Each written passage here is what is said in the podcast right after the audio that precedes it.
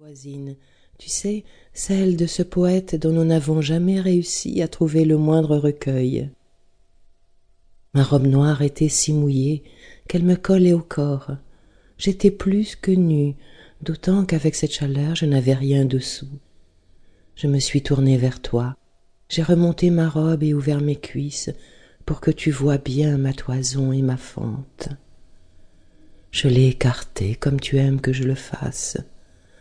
C'était bon de sentir ton regard sur moi. La rugosité de la pierre me meurtrissait les fesses. Je me suis trémoussée lentement, puis de plus en plus vite, sans oublier de m'ouvrir jusqu'à ce que j'ai mal, puis j'ai crié en refermant les cuisses sur le plaisir que tu m'avais donné. Cela fait peur à Lulu, tu sais, l'idiot qui s'occupe du cimetière, car il s'est enfui, tenant sa grosse queue violacée entre ses mains en couinant comme un porc. J'ai eu raison, n'est-ce pas, de ne pas le chasser?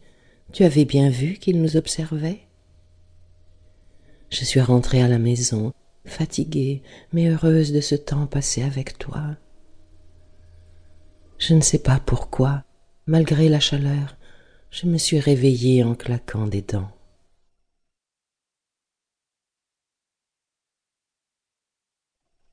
Mardi 6 août.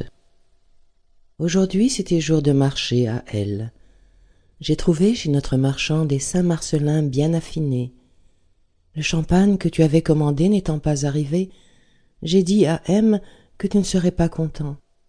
Il m'a regardé d'un drôle d'air, en bredouillant des excuses. À la librairie, j'ai acheté Adolphe dans une collection bon marché. Tu te souviens? Tu m'avais dit de le lire que c'était un roman admirable. Je te fais confiance, tu m'as toujours bien conseillé dans mes lectures. Dans le magasin, j'ai rencontré le docteur J, qui m'a susurré d'un air apitoyé.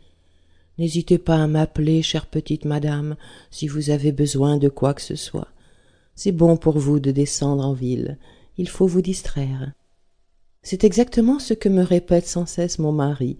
Distrais-toi. Si tu avais vu sa tête, j'ai bien cru qu'il avait vu un fantôme. Vous ne vous sentez pas bien, docteur? lui ai-je demandé. Si, si, très bien. Et il a quitté la boutique en oubliant son journal. Docteur, docteur a crié la vendeuse. Mais il marchait si vite, il courait presque.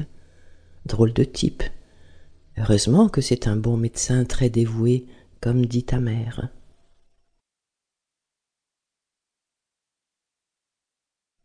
Mercredi 7 août.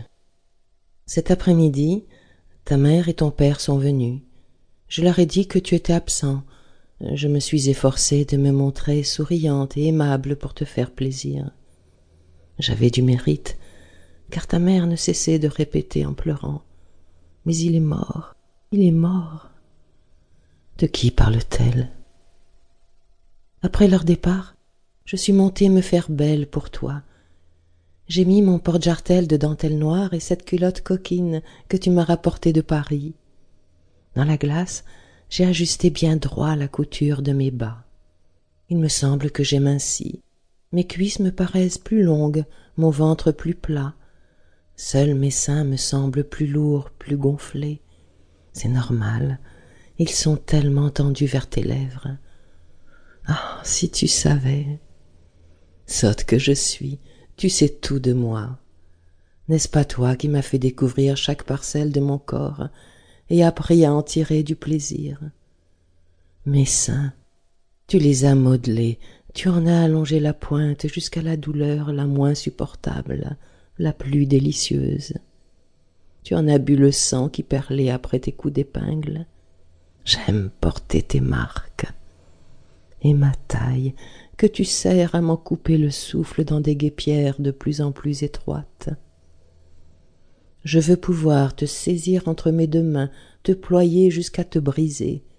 La finesse de ta taille fait ressortir l'ampleur de tes hanches, la splendeur de ton cul. Ah, mon cul, tu lui voues un véritable culte. J'aime.